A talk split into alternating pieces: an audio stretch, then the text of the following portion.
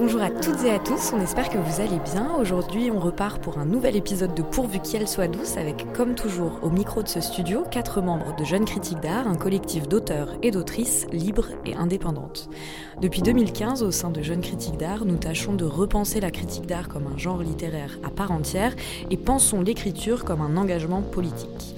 Pour projet, on a souhaité penser à un format qui nous permettrait de vous livrer un petit bout de notre intimité en partageant avec vous les échanges qu'on a officieusement quand on se retrouve.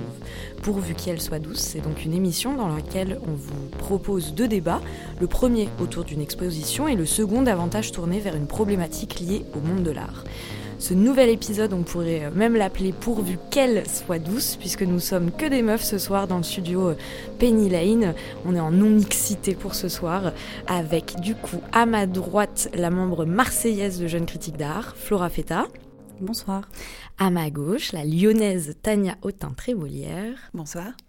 Face à moi, Auria Maclouf. Bonsoir et moi-même, en l'occurrence, c'est Camille Bardin. Nous avons donc euh, décidé de rester entre femmes et de parler d'une exposition qui présente le parcours d'une réalisatrice noire, française, libre et engagée, Sarah Maldoror, dont la vie et l'œuvre sont présentées au Palais Tokyo jusqu'au 13 mars prochain, dans une exposition qui porte son nom et auquel les curateurs François Piron et Cédric Fauque ont choisi d'ajouter cinéma tricontinentale.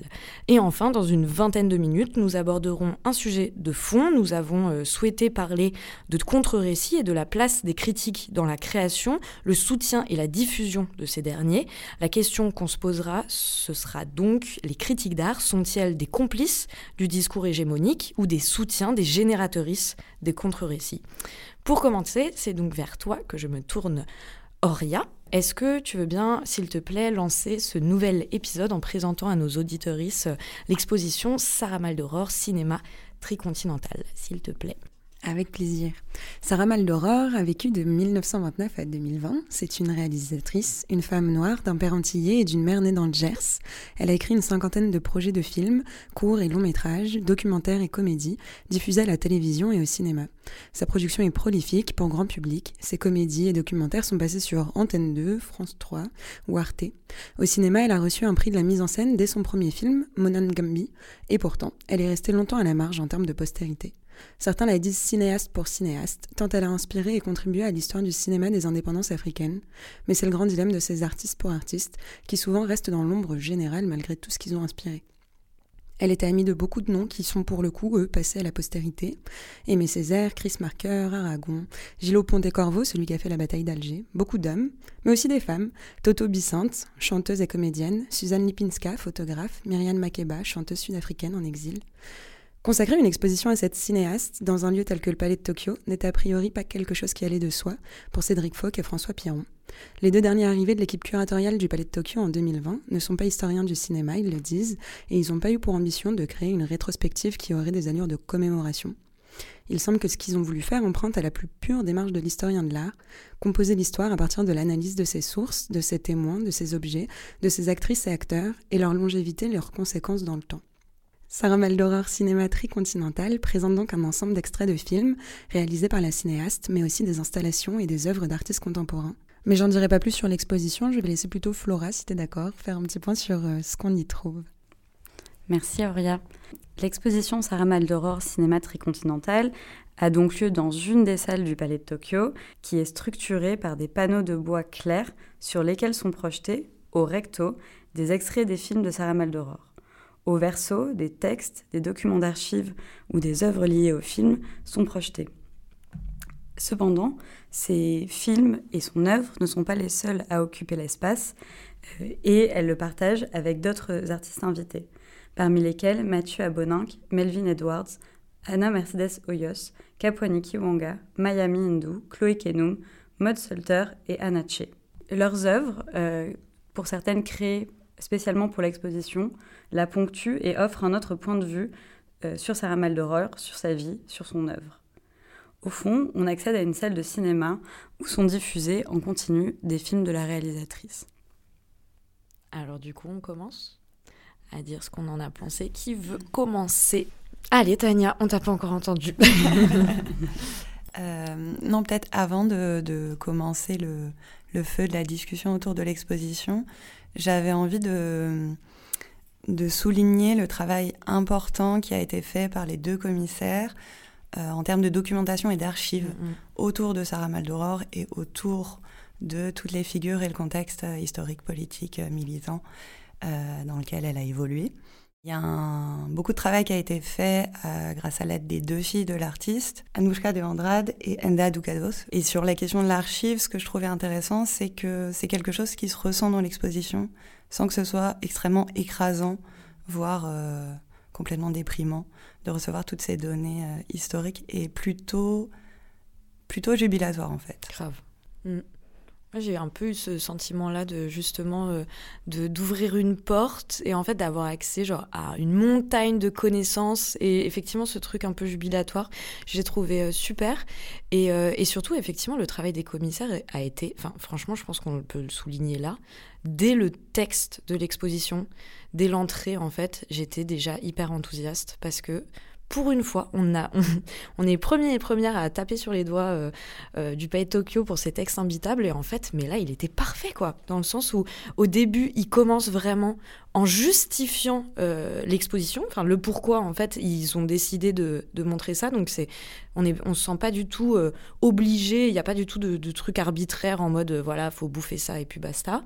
Et ensuite, enfin c'est hyper bien écrit, mais c'est quand même vraiment, enfin accessible j'ai trouvé. Donc ça vraiment je pense qu'il faut le souligner. Et après effectivement j'avais l'impression en fait bah, d'avoir mes mille et une connaissances face à moi et qu'il fallait en fait que je tire un peu des ficelles, que j'aille chercher. Enfin voilà, il y avait aussi des noms en fait. Il y a vraiment une espèce de, on est face un peu à une espèce de constellation en fait. Du coup, on a la sensation de devoir tirer certaines ficelles face à un, face à un extrait de film et ensuite de se retourner, de retrouver certains noms aussi qu'on a vus auparavant. Et du coup, euh, je sais pas, j'ai trouvé ça effectivement hyper enthousiasmant. Je suis hyper d'accord avec toi, Camille. C'était euh, presque vertigineux, en fait, le travail qui a été fait. Et je suis hyper contente que. Euh, enfin, ce que tu disais tout à l'heure sur le fait que leur texte, justement, de présentation à Cédric Foch et François Piron était vraiment très, très bien.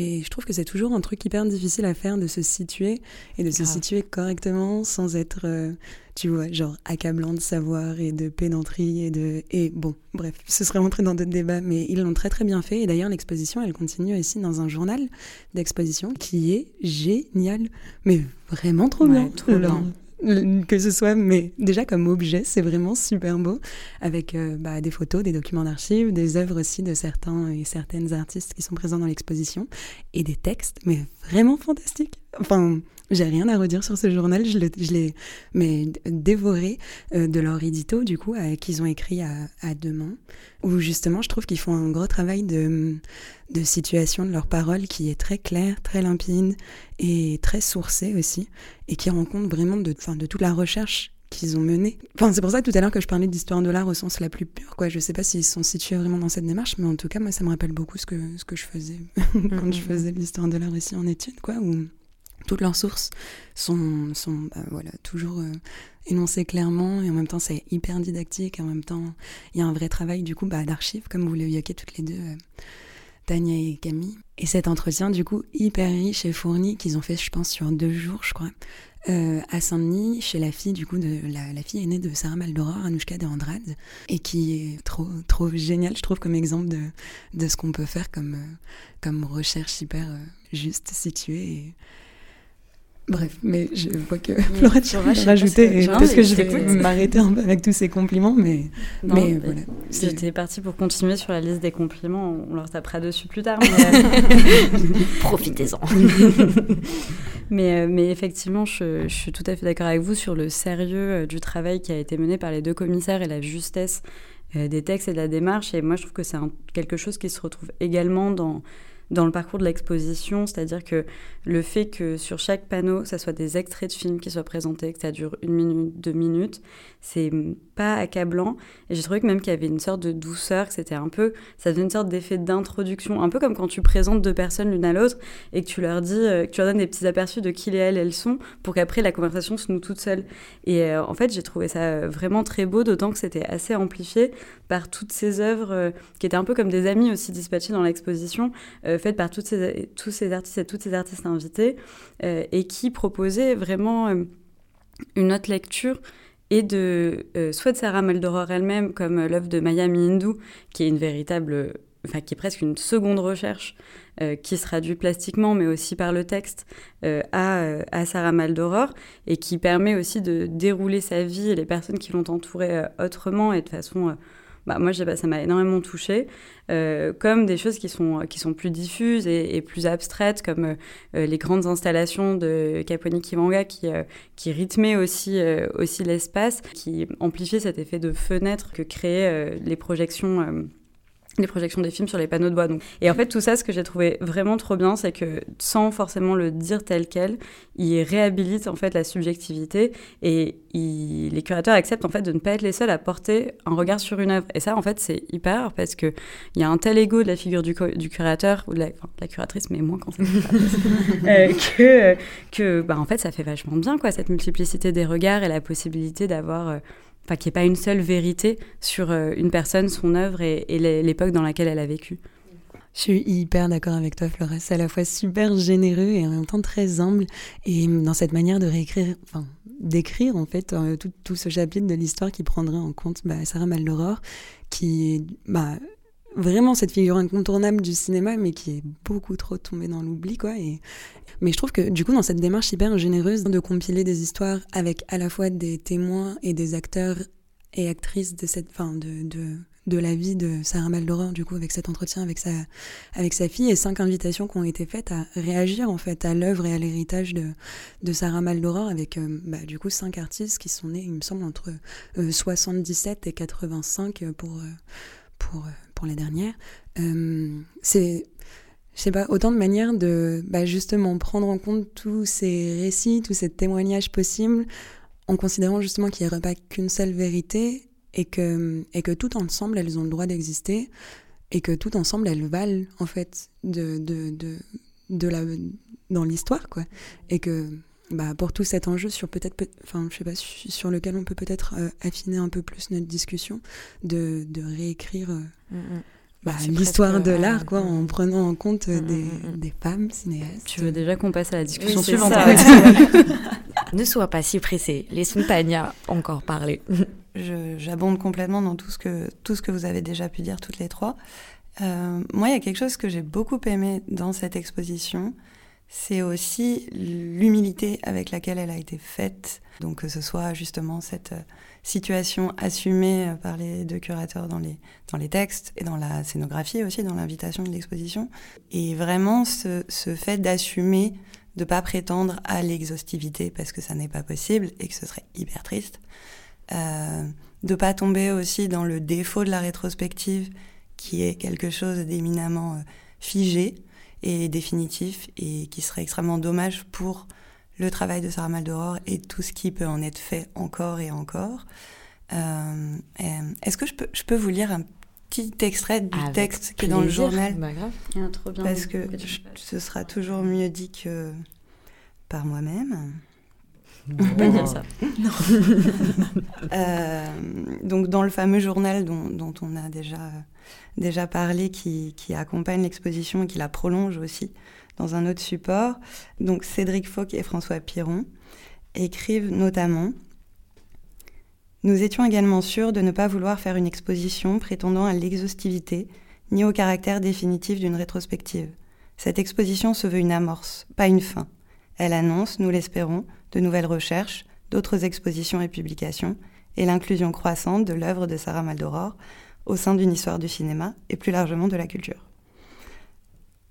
Et je, trouve que c'est très juste dans le cas de cette exposition et c'est très chouette de l'assumer, de l'écrire et de le, et de le valoriser. Mm, mm. Ouais, c'est ça, effectivement. Je trouve qu'ils sont très transparents aussi dans ce qu'ils font. C'est que, en fait, tous ces débats-là, on les a finalement assez régulièrement euh, entre commissaires, curatrices, etc. Et là, en fait, ils sont complètement transparents sur euh, leur manière, en fait, de, construire l'exposition. Euh, en fait, globalement, j'ai trouvé très généreuse, en fait, cette exposition. Même le fait qu'il y ait ce, ce, ce petit journal qu'on peut emporter avec nous et prolonger, en fait, tout ça. Ce qui m'a aussi beaucoup plu, c'est le fait de voir en fait au sein de cette exposition la manière dont se dessinent aussi des amitiés et des relations intellectuelles en fait dans la lutte. J'ai vraiment eu la sensation de, de toucher un peu plus du doigt une, une histoire qui est encore relativement floue encore pour moi. On découvre vraiment ce dont je parlais des, constellations d'artistes et de militants et de militantes comme euh, Aimé Césaire ou encore euh, Léon euh, Gontran Damas, pardon, mais aussi des moments fondateurs de la lutte antiraciste comme le Congrès des écrivains et artistes noirs qui s'est tenu à la Sorbonne en, en 56. on a vraiment en fait accès aussi à des archives et c'est ce que j'ai trouvé très enthousiasmant, c'est que effectivement il y a la, la figure de Sarah Maldoror, mais on la dresse pas comme un génie on, montre en fait euh, euh, vraiment dans quel contexte elle s'inscrit, on, explique en fait, euh, voilà, enfin dans tout le, contexte politique. Et du coup, ça, ça en fait une exposition qui est vraiment hyper dense et aussi toujours dans cette même idée de, de, constellation. J'ai trouvé ça aussi très intéressant par rapport au sujet, notamment le sujet qu'on va aborder après sur le fait de créer des, des, des contre-récits et soutenir ces contre-récits-là c'était aussi euh, de, de montrer en fait la présence euh, de d'artistes contemporains et contemporaines, ce qui, ce qui permet vraiment de, de replacer encore plus la figure de Sarah Maldoror au sein d'une histoire et d'entreprendre du coup la création d'une généalogie, ce qui permet aussi de déjouer en fait euh, justement cette exposition monographique qui est potentiellement aussi créatrice d'une d'une sorte de mythologie potentiellement fausse aussi quoi. Ouais, totalement. Je pense que ce que tu dis là, Camille, c'est une des premières questions qu'on s'est posées avec Tania quand on est sorti de l'exposition. C'est est-ce que en euh, faisant des expositions telles que celle-là, on continuait pas à créer de nouveaux génies? Et ok, c'est des, des génies euh, qui sont plus représentatifs et qui sont plus divers que ce qu'on nous a proposé pendant toute l'histoire de l'art, c'est-à-dire des hommes blancs. Mais est-ce que c'est, euh, est-ce que cette figure-là, c'est vraiment ce à quoi on aspire? Et en fait, ça m'a fait on a quand même parlé un petit moment, mais quand j'ai lu le. Et puis c'est revenu plusieurs fois hein, dans le week-end.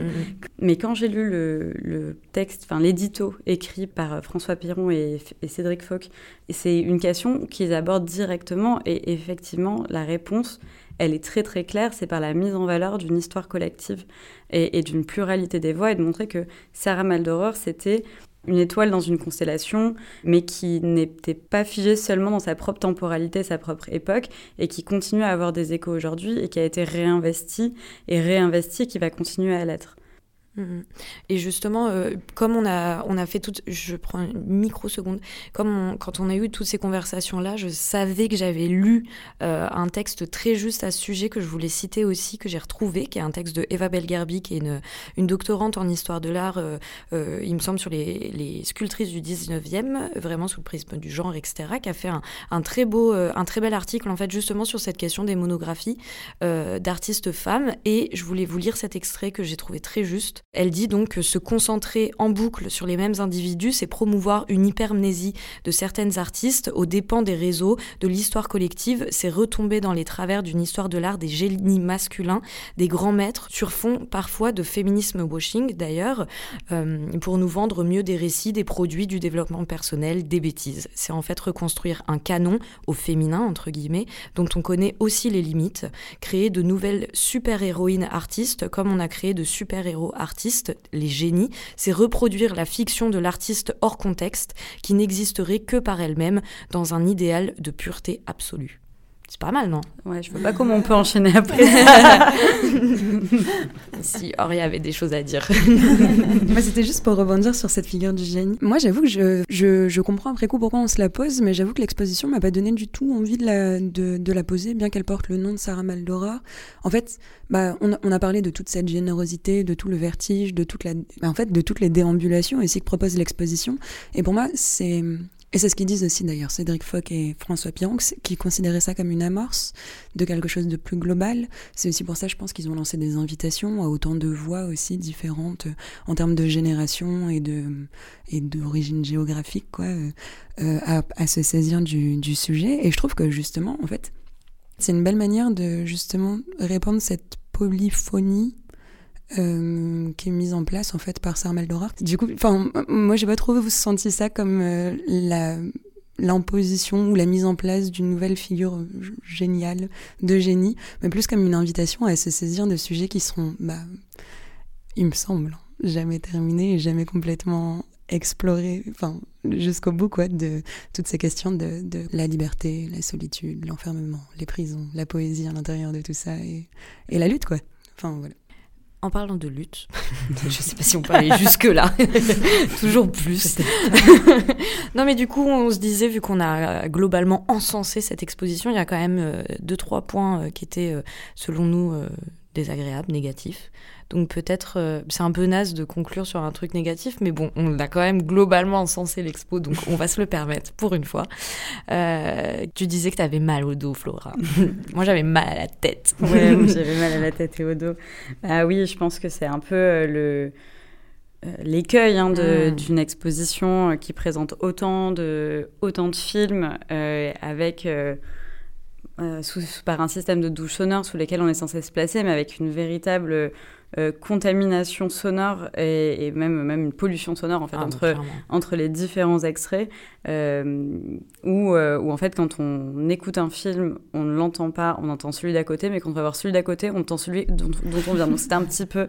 Et, et en fait, c'est un peu frustrant alors c'est vrai que les extraits sont pas très longs, mais surtout on sort de là avec une migraine. Et j'avoue, on se dit que quand même dans un endroit comme le Palais de Tokyo, ils pourraient upgrader un petit peu le modèle de douche et nous donner une petite qualité supérieure juste pour qu'on puisse... Bah, parce qu'en fait à la fin, on... moi personnellement, j'avais même plus le désir d'aller passer du temps dans le cinéma parce que j'étais juste euh, bah, j'avais le cerveau cramé ah, quoi. Moi je me bouchais les oreilles à la fin pour lire les cartels et tout parce que j'en pouvais plus. Ce que je trouve dommage, c'est que l'exposition et euh, enfin dans la scénographie, elle est hyper bien faite. Euh, il y a vraiment cette idée de déambulation, de circulation dans l'exposition entre les œuvres, les extraits de films, la documentation. Euh, et c'est des choses qui, pour moi, invitent aussi à prendre le temps de, les regarder, d'y revenir, de passer du temps parfois devant certaines pièces qui sont un petit peu plus longues et de pouvoir éventuellement s'asseoir par endroits et de se plonger dedans effectivement, ce serait pas complètement incongru, je trouve. Mm, mm. Juste, je suis hyper d'accord avec toi. Mais je trouve que justement, si on continue d'envisager ça comme une invitation, quelque chose où il pose pas de réponse, où il Bon, vous savez que j'adore poser des questions et que je trouve que parfois c'est, beaucoup mieux de poser des bonnes questions que d'apporter des réponses incomplètes. Et je trouve qu'en fait, c'est exactement ce qu'ils ont réussi à faire. Moi, une grosse frustration que j'ai, du coup, c'est que dans cette invitation, euh, mais ça, ça dépend pas de ni Cédric Foch, ni François Piron, ni le Palais de Tokyo, bah, le reste du corpus c'est quand même assez peu. Le, corpus de Sarah Laura est quand même assez peu accessible à l'extérieur. Et c'est chouette du coup qu'ils en aient fait une salle de cinéma avec des projections de tous les films dont on, on voit que les extraits. Mais c'est dommage parce que du coup, ou alors on espère que ça donnera l'idée et l'envie à plein d'autres. Euh, J'aimerais trop un partenariat entre Pae Tokyo et Mubi, ce que je disais dans le. Ah, après, bah t'imagines, où tu as mm. accès euh, avec le prix du billet. Enfin bon, bref, on va peut-être pas refaire toute la programmation, mais en tout cas, en tout on a plein d'idées. Et leur service marketing te remercie. Voilà, n'hésitez pas. Je filerai mon En tout cas, c'était vraiment une super expo. Et je suis trop contente parce que ça fait plaisir de voir des démarches aussi engagées et justes. Grave. Bah, c'est pas mal du coup de finir là-dessus. c'est très bien. Merci Auréa. du positif. Du coup, deuxième partie d'émission. Pour une fois que notre choix de sujet est relativement cohérent avec euh, la première exposition, je suis assez contente de nos choix.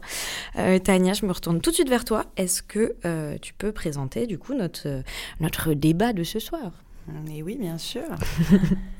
notre deuxième discussion s'inscrit dans le prolongement de ce premier sujet sur l'exposition Sarah Maldoror et notamment les manières de revisibiliser des contextes et des productions longtemps évincés par les récits historiques dominants. Vaste sujet, et on n'a que 20 minutes pour l'effleurer ensemble. Mhm. Alors nous avons décidé de partir de notre propre place, aussi modeste soit-elle, celle de critique d'art au sein d'un collectif dont l'écriture et ses modalités est autant le sujet de réflexion que le mode d'expression. On dit souvent que l'histoire est écrite par les vainqueurs. Il y a les récits qui dominent et ceux qui sont dominés, ceux qui écrasent tout et ceux qu'on laisse à la marge, muets et invisibles. Je crois que la critique d'art est une écriture au temps présent. C'est une archive de l'immédiateté qui n'a pas encore conscience d'archiver. et qui ne portent pas les mêmes impératifs que la discipline historique. C'est donc un lieu possible d'accueil pour des espaces absents et des paroles confisquées. Puisque c'est ainsi que s'est formulée la question, sommes-nous complices ou soutiens Participons-nous à notre échelle à faire le jeu de récits dominants Ou sommes-nous des porte-voix de causes et de pratiques invisibles et inaudibles Aussi modeste soit notre geste, nous relayons des pratiques et des récits formés par des artistes où nous situons-nous en tant qu'individus avec une voix et bénéficiant de plateformes pour la porter. À quel récit décidons-nous de donner de l'espace Et quel rôle jouons-nous dans l'articulation et la circulation de ces récits Je crois que la critique d'art est une écriture autant présente. Qui commence à gravir cette montagne encore conscience et qui ne porte pas les mêmes impératifs que la discipline. Pour moi, effectivement, l'histoire, elle est écrite par les vainqueurs, mais parfois, c'est pas les personnes qui ont objectivement le pouvoir qui dictent réellement la façon dont cette histoire, elle est écrite. Bien sûr, parfois, c'est autoritaire parfois c'est insidieux et c'est leur faute, clairement, ceux qui ont le pouvoir politique. Mais je pense que l'histoire de l'art, comme tu l'as dit très très justement, elle a été totalement écrite aussi par les critiques d'art de leur temps. Euh, aux côtés des galeristes, des collectionneurs et des curateurs. Et là, je mets que du masculin parce que historiquement, clairement, il n'y avait pas beaucoup, beaucoup d'autres personnes. Et donc, euh, c'est ces personnes-là qui ont choisi de mettre en avant certains artistes et qui ont fait euh, donc une sélection et qui ont écarté d'autres personnes. Et ça, du coup, ça contribue à perpétuer des cercles, des cercles de pouvoir, des cercles qui forgent les images euh, dans lesquelles nos imaginaires se construisent et euh, qui, du coup, euh, construisent et co-entretiennent des carrières. Et pour moi, il y a un exemple qui est hyper marquant, et désolé, on est déjà au point Godwin de, de l'histoire de l'art au prisme du genre, c'est celui de Picasso et de Apollinaire. Ça, c'est quelque chose que j'ai pas inventé, que j'ai totalement piqué euh, à l'excellent podcast sur euh, Picasso, séparé l'homme de l'artiste, de Julie Bozac, qui s'appelle Vénus et à la chatte. Et donc, euh, qui explique très, très clairement que, en fait, Picasso et Apollinaire étaient d'assez bons copains, étaient à des stades équivalents de leur carrière, et que Apollinaire écrivant sur Picasso, ça a permis à Picasso d'acquérir une certaine légitimité.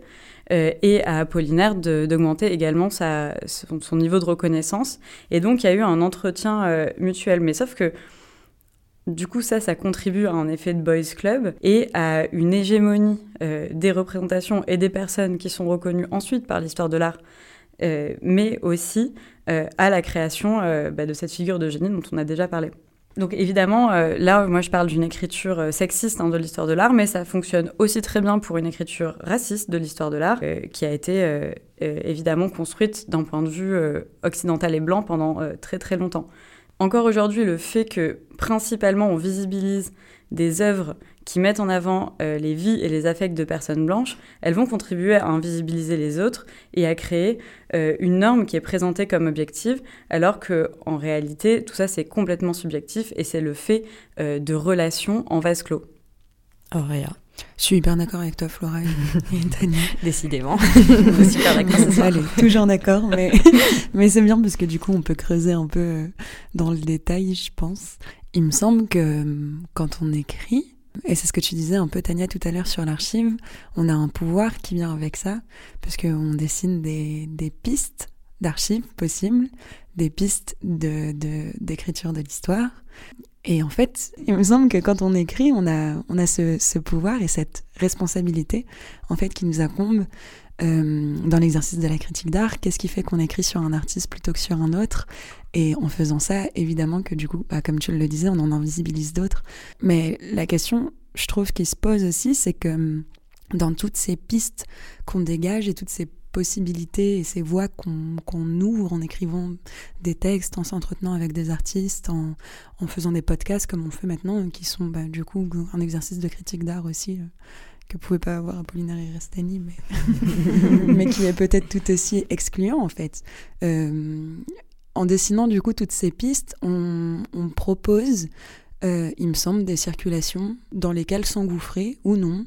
C'est le danger quand on écrit vraiment au temps présent encore une fois, je rebondis sur ce que tu disais de, on est en train d'archiver quelque chose dont on n'a même pas encore conscience que ce, que ce sont des archives et, juste on s'inscrit dans un discours qui est déjà dominant en fait, puisque même si on crée des archives, on, s'inscrit déjà dans des temporalités hyper bah, concomitantes de gens qui nous ont précédés et qui sont toujours hyper actifs et qui sont déjà du coup la critique d'art dominante.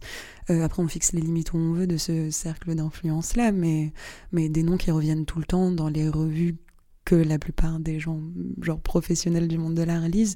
Tout ça, c'est déjà un système qui est dominant et dans lequel bah, on, offre aussi des, des, voix. Bref, donc tout ça pour dire, c'est que c'est hyper vaste en fait comme, comme sujet. C'est quoi cette, cette, cette sphère dominante? C'est quoi les temporalités dans lesquelles on, on peut, je sais pas, lutter contre, proposer d'autres choses? Je sais pas si j'ai la réponse à ces questions-là, mais il me semble qu'en tout cas, une piste, c'est bah, justement ces pistes qu'on propose en sélectionnant et en étant aussi un collectif, mine de rien, puisque avec même si là, une depuis. multitude de voix, du coup. Oui, mhm. et même si là, depuis le début, toutes les quatre, on est d'accord sur à peu près tout, et ben, on n'est quand même pas d'accord de la même manière, quoi. Il me semble qu'on apporte des des nos propres subjectivités quoi. Oui, exactement. Je pense que ça c'est exact, c'est tout à fait. Enfin moi c'est mon élément de réponse à toutes ces questions là, Auria, c'est euh, le fait euh, de proposer une critique et une programmation qui est consciente et qui examine nos propres biais euh, et qui du coup n'écarte pas le fait que effectivement choisir c'est écarter, mais où il y a également une gradation des responsabilités qui sont liées à ta position sociale et à, et à, quel point tu es dans une position qui est euh, dominante ou pas. Moi, il y a une phrase que j'ai toujours en tête. Euh, c'est une phrase de Toni Morrison sur. Euh, je ne vais pas être très exacte, mais en tout cas, c'est dire que dès que tu as un tout petit peu de pouvoir, tu l'objectif c'est tout de suite le redistribuer. Dès que tu as un petit peu de liberté, l'objectif c'est tout de suite le, le redistribuer je vais y arriver. Et en fait, euh, ça, c'est une phrase que je chéris et que j'essaye de garder toujours un peu en tête, dans le sens où c'est un peu, euh, un peu compliqué parce qu'on est à la fois en tant que critique, et notamment en tant que jeune critique, on est toujours un peu dans ce truc de, euh, de, devoir dealer tout le temps avec notre notre légitimité, etc. Sauf qu'en fait, mine de rien, je pense qu'on est déjà détentrice en fait d'une responsabilité. Et on est déjà responsable de ce qu'on fait. C'est-à-dire que même une même simplement ce petit podcast euh, qui euh, n'est pas le podcast le plus mainstream euh, qui soit déjà le fait de checker si on a les expositions qu'on présente à chaque fois en fait c'est aussi nécessaire de se dire par exemple une question aussi simple que de se dire euh, ah tiens on a déjà fait un épisode sur le palais de Tokyo. Est-ce que c'est juste de reparler à nouveau d'une institution aussi importante? Est-ce que c'est pas peut-être plus intéressant d'aller voir euh, voilà un tiers lieu qui va euh, proposer des expositions avec beaucoup moins de moyens etc donc c'est ça aussi c'est de se dire de qui je parle et c'est se poser des questions mais aussi ouais aussi simples que celle-ci euh, et de se rendre compte je pense que c'est vraiment ça qui est nécessaire que même si on agit à petite échelle on a déjà cette responsabilité là que de regarder de qui on parle à qui on donne la parole etc Tania. Micro micro ajout comment t'en parles et dans quel espace aussi. Mm, mm. et dans quelle euh, ampleur. Parce que si tu as plusieurs espaces pour développer ou pour relayer ces paroles-là, et que tu, tu les occupes avec la même parole, et eh ben, tu prends de la place euh, pour d'autres. Donc je trouve qu'il y a aussi cette question de est-ce que si on a plein d'espaces disponibles, on peut pas essayer de d'en donner? Ouais, et en même le répartir, je je euh, sais pas. Euh, très concrètement, tu vois, moi je me pose beaucoup cette question-là par rapport aux différents formats que je peux faire, que ce soit l'écriture, ensuite il y a Présente, le podcast que je fais, il y a Traverser aussi une, une émission euh, sur Instagram où je suis euh, chroniqueuse, c'est ça. Et en fait, là typiquement, il m'arrive souvent de répéter, enfin de reparler des mêmes artistes, aussi parce que je me dis que même si ça peut sembler répétitif, bah peut-être pas tant que ça, parce que ça va pas être les mêmes auditories, ça va pas être le même public, ça va pas être la même manière aussi que de présenter le travail, quoi. Il y a des fois, ça va être vraiment, euh, vraiment juste donner des pistes. Il y a des fois, ça va être vraiment être euh, aller en profondeur, etc.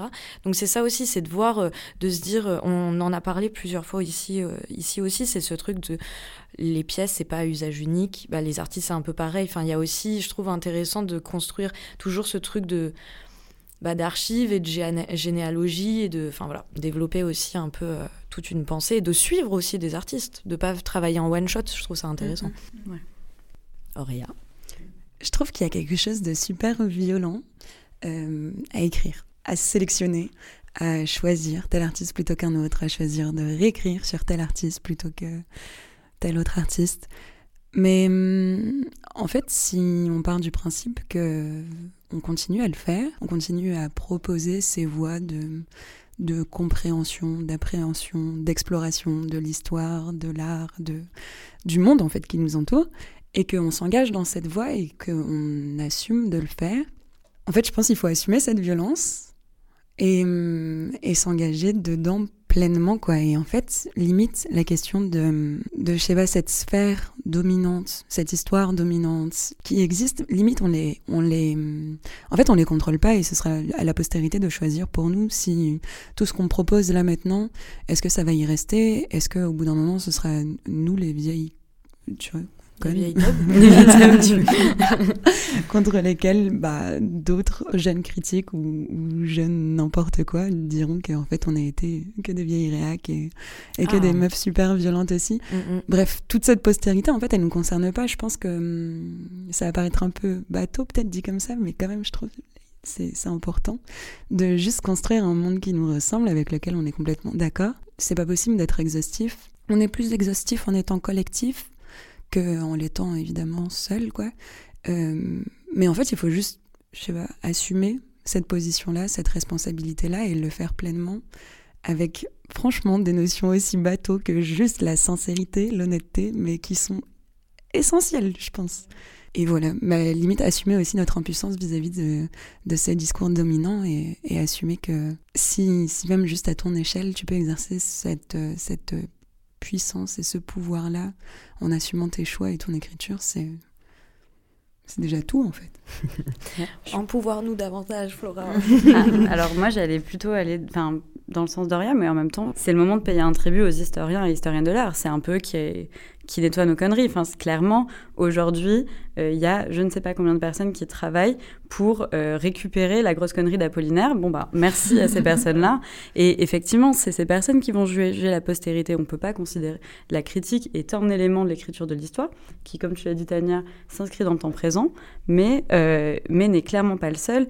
Et c'est tout le rôle du travail d'archivistes aujourd'hui, parce qu'on peut tous être des archivistes d'une certaine façon, mais aussi de ceux qui le font professionnellement, et puis ensuite des historiens et des historiennes de l'art, euh, finalement de démêler les fils de ce que nous, on aura juste fait euh, par intuition, par sincérité, pour effectivement essayer de forger un monde dans lequel on se sent bien. Tania? Moi, je vais me permettre un petit pas de côté. C'est quelque chose qui m'intéresse aussi. Euh, c'est l'espace que peuvent avoir aussi les artistes elles-mêmes dans la question de ces récits ah. dominants ou contre-récits. Euh, parce que intérêt personnel pour la figure de l'artiste en historien, historienne ou archiviste, notamment dans des endroits ou, des moments où ce travail n'est pas forcément fait, tout simplement. Donc il y a une place à prendre. Et je trouve ça très intéressant quand c'est par la pratique artistique, avec les outils qui sont ceux des artistes, et qui ont peut-être un champ de liberté beaucoup plus vaste que nous, ou que les historiens et historiennes de l'art qui sont soumis à beaucoup de, de codes aussi, à, des règles à, suivre. Et euh, je trouve ça hyper intéressant le moment où la création peut, à son échelle, avec toute sa subjectivité, euh, occuper cet espace-là, produire un autre récit, une autre manière de le transmettre aussi, parce que ça passe par du tangible, ça passe par du visuel, ça passe par du sensible, et ça passe par la fiction. Et c'est hyper, euh, hyper bête, hein, hyper basique de dire ça, mais la fiction, souvent je trouve, permet de reconquérir des espaces qui sont confisqués euh, ou que la discipline historique ne, ne, prend pas en charge en fait. Tellement, tellement de dire, Là, tu as mis le doigt dans la porte dans les énormes dada. Alors, je suis désolée parce qu'on va vraiment s'écarter du truc, mais sur aussi le rôle que peuvent jouer les artistes pas forcément dans la réécriture d'une histoire de l'art, mais dans la réécriture d'une histoire tout court. Et du coup, et sur ce que tu disais sur leur capacité à hacker des situations qui sont insolubles pour des personnels de musées de société, pour, euh, des, pour des journalistes, pour des euh, acteurs politiques ou des acteurs de la vie civile qui s'engagent dans des associations et qui, du fait euh, des situations politiques et des rapports de pouvoir à l'œuvre, ne peuvent pas s'attaquer frontalement à une situation. Et parfois insérer un artiste là-dedans va permettre justement de hacker toute la situation. Et bon, j'avoue, je suis désolée, j'en parle tout le temps, mais pour moi, c'est j'ai un peu mon, cas d'école euh, préf, qui est le, euh, le musée d'histoire de Marseille, qui est un ovni, euh, enfin un objet complètement fou de, la muséographie française, puisque c'est un musée dans un centre commercial dont le parcours muséographique, donc est censé présenter toute l'histoire de Marseille, de l'Antiquité jusqu'au XXIe siècle en fait, et euh, construit de façon euh, extrêmement biaisée parce qu'on va avoir bah, quasiment 1000 mètres carrés consacrés, à l'Antiquité grecque et un micro-micro truc sur un siècle de présence arabo-andalouse au XIIIe siècle à Marseille, alors que à 5 minutes de ce musée qui se situe entre le quartier de Belzins et l'ancien port grec, donc du coup, vraiment qui s'inscrit dans un endroit d'arrivée euh, et de vie de populations qui viennent de tout le pourtour méditerranéen. Et donc, en construisant cette histoire de façon complètement biaisée pour des raisons totalement politiques, parce que ce n'a pas été intéressant pour nos responsables politiques de proposer une histoire qui incluait autre chose qu'un passé gréco-romain, donc supposément blanc. C'est finalement en insérant une artiste dans ce panier de crabes politique euh, que on a pu réexaminer cette histoire et qu'on a pu être mis face à toute la limite muséographique de cette euh, présentation de collection permanente. Parce que des artistes déploient de l'humour, nous mettent un peu le nez dans notre merde, mais gentiment, et euh, proposent surtout d'élargir le regard en spéculant grâce à la fiction et avec une liberté bah, que permet la forme et que permet une forme d'abstraction finalement du discours, on peut montrer quelle était la situation et quels étaient les choix politiques qui avaient été faits. Dis qui c'est l'artiste, Flora Oui, pardon. Et l'artiste, c'est évidemment Sarah Ouadou, qui est une, artiste incroyable et qui, euh, et qui euh, s'amuse toujours à revisiter l'histoire avec, euh, avec beaucoup d'humour. Et il y en a une autre qui l'a fait juste après elle et de façon légèrement différente. C'est Amy Alray, qui est une artiste britannique et qui est aussi extrêmement drôle et extrêmement grinçante. Il y a un truc aussi, on s'était promis de parler de concret vraiment très concrètement dans, nos vies, comment genre, ça s'organise parce que finalement, euh, encore une fois, on parle de critique d'art qui est finalement une activité relativement bourgeoise. Euh, et on est ici, si je ne m'abuse, pas du tout des rentières. et euh, je vois Flora il fait une grimace. Oui, effectivement. donc, du coup, comment ça s'organise aussi très concrètement en fait dans nos vies? Parce qu'il faut bien aussi qu'on bouffe, quoi. Donc, et il faut se dire aussi que soutenir des artistes, notamment des artistes qui ont été, qui sont marginalisés et donc qui nécessairement aussi ont sans doute moins de moyens que, que ceux qui sont sur le devant de la scène. Donc comment ça s'organise à ce niveau-là? Moi j'avais juste envie du coup euh, de, parler de petite tambouille perso, de en fait, d'essayer de consacrer un moment donné mon énergie à effectivement un ou une artiste qui va être davantage au centre, qui va finalement me financer euh, un temps de travail que je vais pouvoir déployer ensuite euh, auprès d'artistes qui n'ont finalement pas les moyens de me payer un feuillet, mettons, euh, à minimum 300 euros. Et donc, je, trouve que c'est aussi important qu'on parle de ça, enfin, comment vous faites en fait très concrètement dans vos vies pour aussi bah, manger et réussir à, à dealer en fait entre ce truc de je, je déploie de l'énergie à un espace où il n'y a pas forcément de l'argent et en même temps voilà, encore une fois, manger. On revient toujours à ça. Euh, moi, je pense que ce que tu dis, Camille, mon équilibre, il n'est pas tout à fait le même que le tien, parce que euh, mon modèle économique n'est pas le même. Mais euh, clairement, ça a été aussi une histoire de compromis. Moi, j'ai commencé ma carrière dans l'art en travaillant pour de grosses institutions. J'ai donc contribué à alimenter et perpétuer une machine infernale et du coup, ça m'est aussi un peu retombé sur le coin du nez à un moment donné. Euh, mais Dieu merci pour ça, il y a le chômage et euh, d'avoir travaillé pour euh, des institutions qui sont plus ou moins, bah, qui, qui, perpétuent évidemment une certaine écriture de l'histoire, même si elles sont toutes pétrées de bons sentiments quand on les écoute. Moi, ça me permet aujourd'hui très clairement de choisir mes projets et de bah, d'avoir le luxe de me dire que j'écris que, que j'écris et que je programme que des personnes qui euh, remettent en question euh, ce que juge être le discours dominant et, ce que, et des personnes dont je juge qu'elles remettent en question ce discours. Mais il y a eu cette compromission à un moment donné. J'aime bien ce genre d'aller-retour entre des missions salariées dans le milieu des institutions, de l'autre côté, ce qui te permet du coup bah, d'avoir cet équilibre financier qui permet juste de manger, de payer son appart, de vivre un peu de manière indépendante.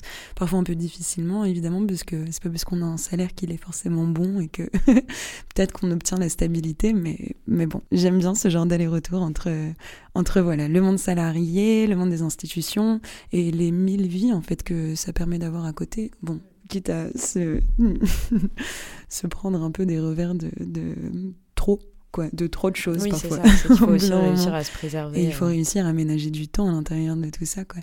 Et c'est voilà le gros dilemme de tout est question d'équilibre à trouver, il me semble. Tania, je suis désolée. En plus, tu vas devoir conclure. non, bah, du coup, je ne veux pas conclure sur moi, mais peut-être de manière plus générale. Je trouve que ça fait bien le pont avec euh, le point de départ de cette discussion, c'est-à-dire comment, euh, comment on trouve un équilibre, comment euh, on est un petit peu dans chaque côté, donc peut-être à la fois soutien et complice en même temps, ou ni l'un ni l'autre, je ne sais pas. Euh, et comment ça fait circuler aussi, ce que tu disais Camille, c'est prendre d'un côté pour peut-être arriver à nourrir de l'autre, c'est peut-être ça aussi, participer à façonner des contre-récits. Oh oui, trop bien. Voilà, c'était euh, le neuvième, il me semble, le neuvième épisode de Pourvu qu'elle soit douce, pourvu qu'elle soit douce du coup, parce qu'on a, on a hacké le système et On reviendra. on les a putchés, on a putché les mecs du collectif euh, pour être en non-mixité ce soir. Goûter les amours du studio. et voilà, donc merci de nous avoir écoutés, on vous souhaite une belle semaine et à dans un mois du coup.